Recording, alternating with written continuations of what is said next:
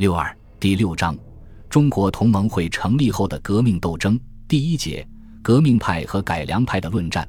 同盟会的成立是一件划时期的大事，团结在反满旗帜下的各派革命者终于有了统一的组织，有条件整齐步伐，一致号令，向着清政府冲锋陷阵了。同盟会成立后，迅速展开了和改良派的大论战。经过论战。